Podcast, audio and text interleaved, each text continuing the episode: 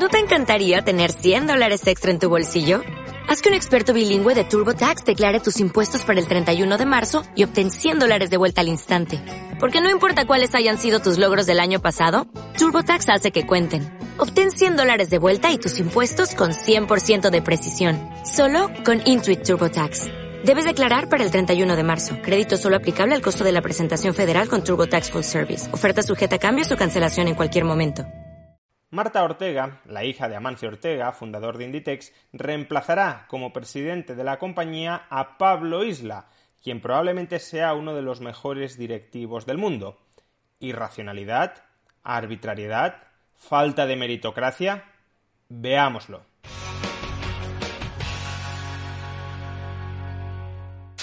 Hoy hemos conocido que Marta Ortega, la hija de Amancio Ortega, reemplazará al frente de Inditex a Pablo Isla, quien venía ejerciendo como consejero delegado desde el año 2005 y como presidente de la compañía desde el año 2011. Bajo la batuta de Pablo Isla, Inditex ha triplicado su tamaño. Hoy Inditex en gran medida es lo que es gracias a Pablo Isla. Y claro, después de conocer la noticia, después de conocer que la hija de la hija de Amancio Ortega reemplazará a Pablo Isla como presidente de la compañía, las críticas no se han hecho esperar.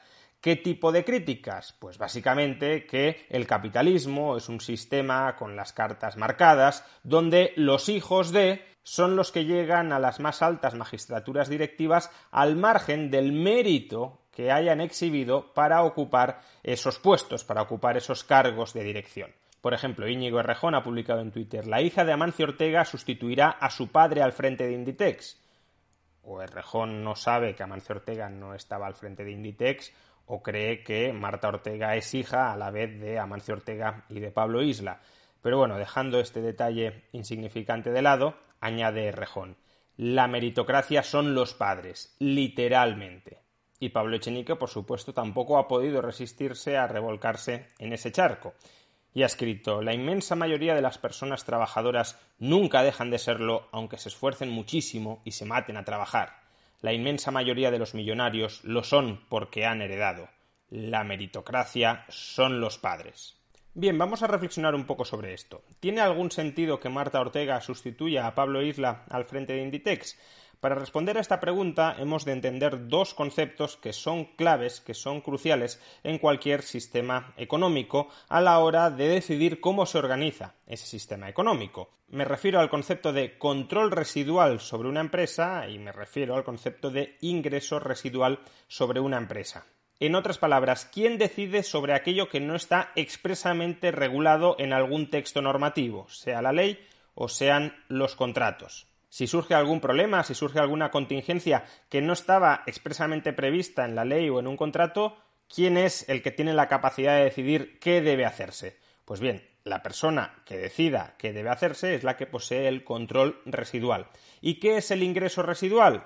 Pues es aquella parte del excedente productivo que resta en la empresa después de que ésta ya haya pagado a todos sus proveedores, después de haber pagado todos los salarios, después de haber pagado por todos los suministros que recibe una compañía, Después de haber soportado, por tanto, todos los gastos vinculados a la actividad empresarial, lo que resta dentro de la empresa es el ingreso residual. ¿Y ese ingreso residual de quién es? ¿A quién se lo debemos entregar? ¿A quién le corresponde? En una sociedad socialista, el ideal organizativo es que el ingreso residual le corresponda al conjunto de la sociedad, es decir, que se distribuya entre todos los ciudadanos, y que el control residual caiga en manos de aquellos gestores que sean los más eficaces a la hora de dirigir una empresa. Dado que toda la sociedad no puede dirigir una empresa, dado que hay que delegar, se plantea que los más hábiles, los más capaces, los mejores gestores deberían ser los que administraran las empresas públicas, los que maximizaran la producción y después de haber remunerado pues a todos los trabajadores que participan en la empresa, el ingreso residual, el beneficio, lo que queda, que se distribuya entre el conjunto de la sociedad. Sin embargo, este modelo organizativo tiene problemas muy evidentes. Primero, no hay un método de selección de las personas más valiosas que sea indisputablemente preferible a otro. ¿Cómo seleccionamos a los mejores gestores empresariales en un sistema socialista? A través de un concurso público, a través de una oposición, y qué nos garantiza que aquellos que hayan reunido mayores méritos para el concurso o que hayan sacado una mejor nota en la oposición serán quienes mejor gestionen una determinada empresa. Todos sabemos que el conocimiento teórico no necesariamente implica conocimiento práctico. Un empresario es una persona que necesita mucho conocimiento práctico sobre cómo organizar los recursos. Incluso podríamos decir que requiere de ciertas habilidades que hoy se suelen llamar soft skills, es decir, habilidades blandas, habilidades que son muy complicadas de medir, de parametrizar en un examen y que por tanto hacen complicado seleccionar ex ante quiénes van a ser las mejores élites, los mejores los mejores equipos gestores de una compañía pública. Además está otro problema vinculado con este y es que aquellos planificadores que diseñen las pruebas de acceso, las oposiciones, los concursos, pueden estar preseleccionando al candidato que ellos, por cualquier motivo personal, por ejemplo, que son familiares, que son amigos, que son miembros del mismo partido, que tienen una ideología similar, que va a haber un intercambio posterior de favores, que por cualquier motivo quieren que ocupe un determinado puesto. Por tanto, realmente se puede diseñar la prueba para que dé el resultado que quien diseña la prueba quiere que dé. Este es un primer problema al que se enfrentan los métodos de selección objetiva de méritos dentro de un sistema socialista. Pero luego hay otro problema que incluso es más importante. En la medida en que no coincide el control residual sobre una empresa y el ingreso residual sobre esa empresa, se generan una serie de incentivos perversos. Por muy bien que lo hagan los directivos que han llegado a lo más alto de la compañía, el ingreso residual que generen no será para ellos, sino que será para el resto de la sociedad. Con lo cual, a lo mejor no les interesa a los directivos maximizar el ingreso residual, a lo mejor les interesa maximizar su tiempo libre, a lo mejor les interesa minimizar el esfuerzo, a lo mejor les interesa minimizar el riesgo de experimentar, porque si yo como directivo de una empresa pública pruebo nuevas combinaciones de factores y fracasan, el marrón si me lo como yo, pero si tienen éxito, el éxito se redistribuye entre el resto de la sociedad y yo apenas retengo nada de ese valor, de todo ese valor que he generado. Además, fijémonos que desde fuera es muy difícil evaluar todos estos parámetros. ¿Cómo sabemos si un directivo se está esforzando todo lo que podría esforzarse? ¿Cómo sabemos si realmente está trabajando duramente o podría trabajar todavía más duramente o no? Podemos ver si le echa horas aparentemente, pero no la calidad de las horas que le está echando. No sabemos todo el valor adicional que podría generar si él quisiera generarlo. Y por tanto, como es muy complicado controlar externamente, porque no estamos en su cabeza, si un determinado directivo lo está haciendo bien o simplemente está calentando el sillón aparentando que hace, es tan problemático que se generen esos incentivos perversos derivados de que el control residual no coincide con el ingreso residual. En la medida en que el ingreso residual no coincide, no va a parar a quien tiene el control residual, quien tiene el control residual puede torcer la organización empresarial para parasitar a la propia organización empresarial en su propio privativo provecho. Puede intentar obtener ingresos, obtener rentas que no sean de tipo monetario, porque las de tipo monetario van a parar a los titulares del ingreso residual, al conjunto de la sociedad, sino otro tipo de rentas en especie, en forma, como decía, de tiempo libre, estatus, subordinados, colocación de amigos, de familiares, de correligionarios, etc. ¿Cuál es la solución que han adoptado las sociedades capitalistas al problema de determinar quién debe poseer el control residual y al problema de determinar quién debe poseer el ingreso residual? Pues básicamente que tanto el control residual como el ingreso residual le corresponden a aquella persona que ha creado la compañía. En el sistema capitalista cualquier persona puede intentar crear una empresa. Habrá empresas que triunfen y habrá otras que fracasen, pero en todo caso el ingreso residual y el control residual le corresponde a quien ha financiado y creado esa empresa. Con esto se consigue solventar los dos problemas anteriores. En primer lugar, ¿cómo seleccionamos a los mejores directivos? No los selecciona nadie en concreto, los selecciona el mercado. Una persona puede no tener estudios, pero tener muy buena intuición, muy buen olfato, muy buenas habilidades directivas, puede promover la creación de una pequeña empresa. Si es una buena idea, si es un buen modelo de negocio, esa empresa puede crecer, puede ir escalando y en la medida en que esa persona siga gestionando bien, siga administrando bien la empresa, siga generando valor para el consumidor, esa empresa crecerá. Es decir, que será el mercado quien ha seleccionado que esa persona es un buen directivo para la empresa.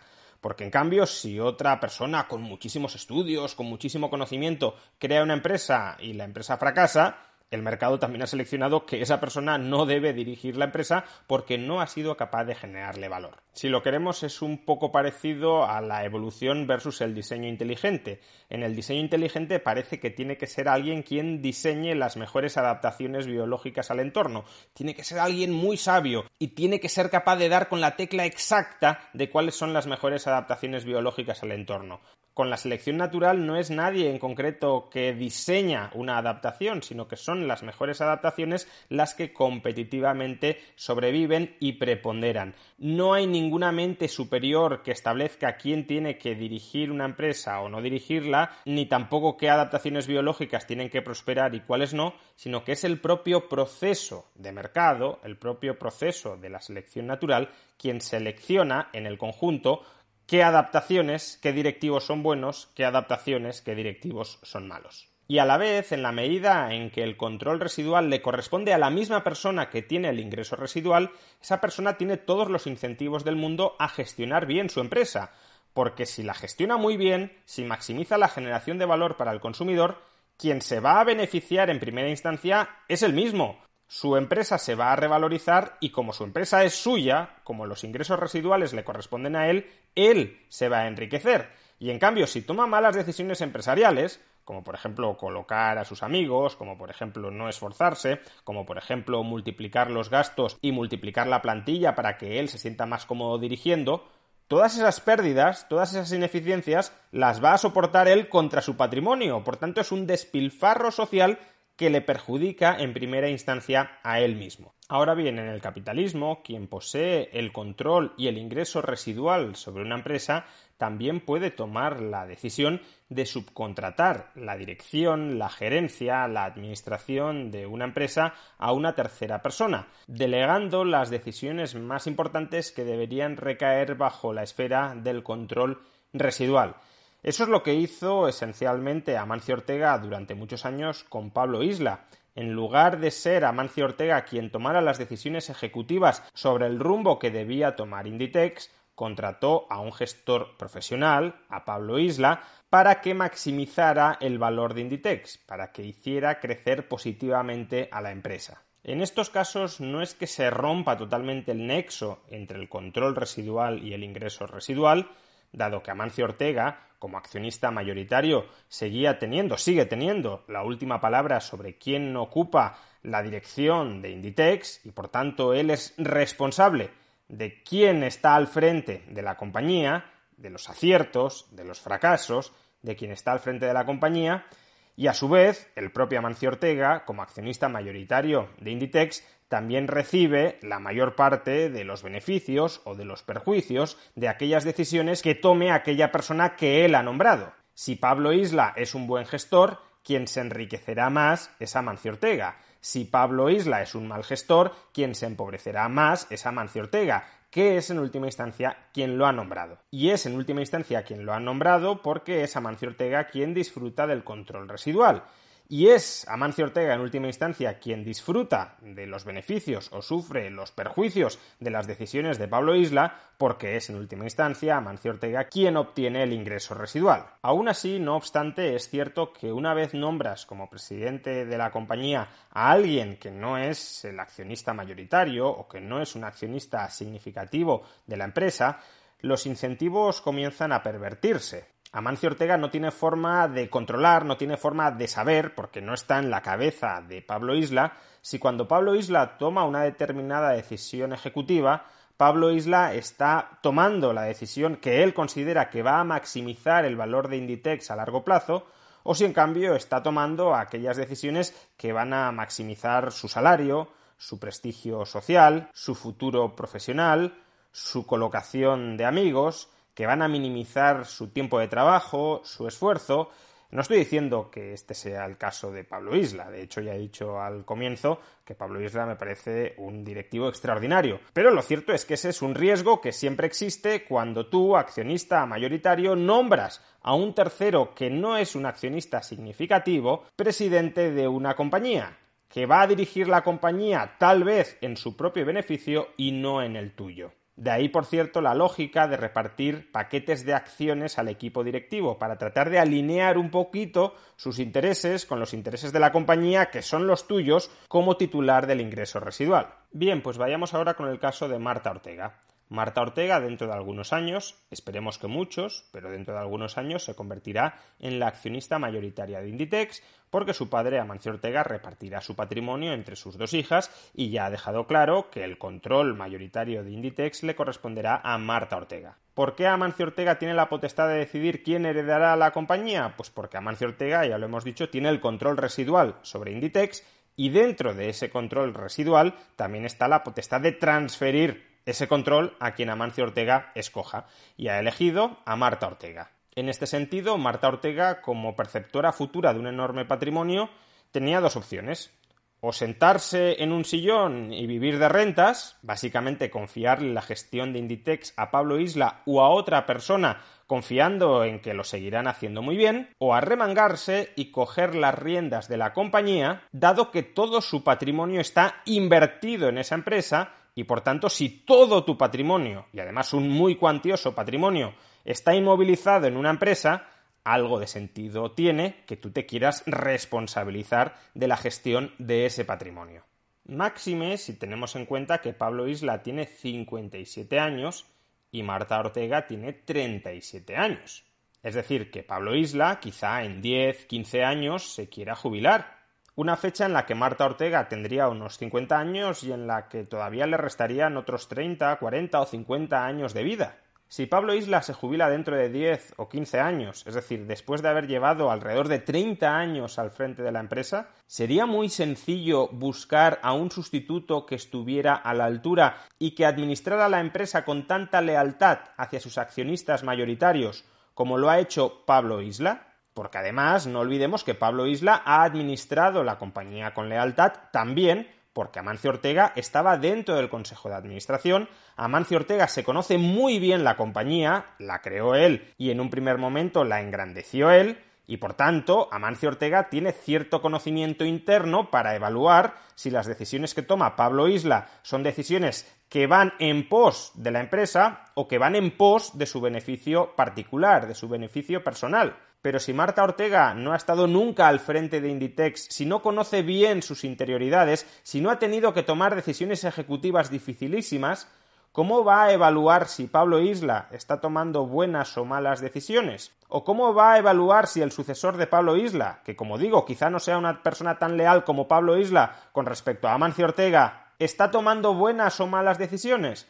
Pues si no has estado al frente del barco, te será muy complicado hacerlo. Y quizá el próximo presidente, el próximo consejero delegado, dado que tú no estás sobre el terreno tomando decisiones, se esté aprovechando de ti, te esté arruinando y tú ni siquiera estás siendo consciente de todo ello. Así que, en definitiva, la decisión que ha adoptado Marta Ortega de tomar las riendas de Inditex es una decisión arriesgada, porque Pablo Isla es un profesional de primer nivel, un profesional que ha convertido a Inditex en lo que es ahora mismo y por tanto prescindiendo de sus servicios quizá te estés arruinando si tú no eres capaz de hacerlo tan bien como Pablo Isla, quien se va a arruinar eres tú que ha decidido reemplazar a Pablo Isla, pero al mismo tiempo es una decisión valiente y consecuente. Tiene sentido que una empresa quiera gestionar directamente su propio patrimonio, que quiera gestionar directamente Inditex en lugar de delegar las decisiones cruciales sobre el futuro de Inditex y por tanto sobre el futuro de tu patrimonio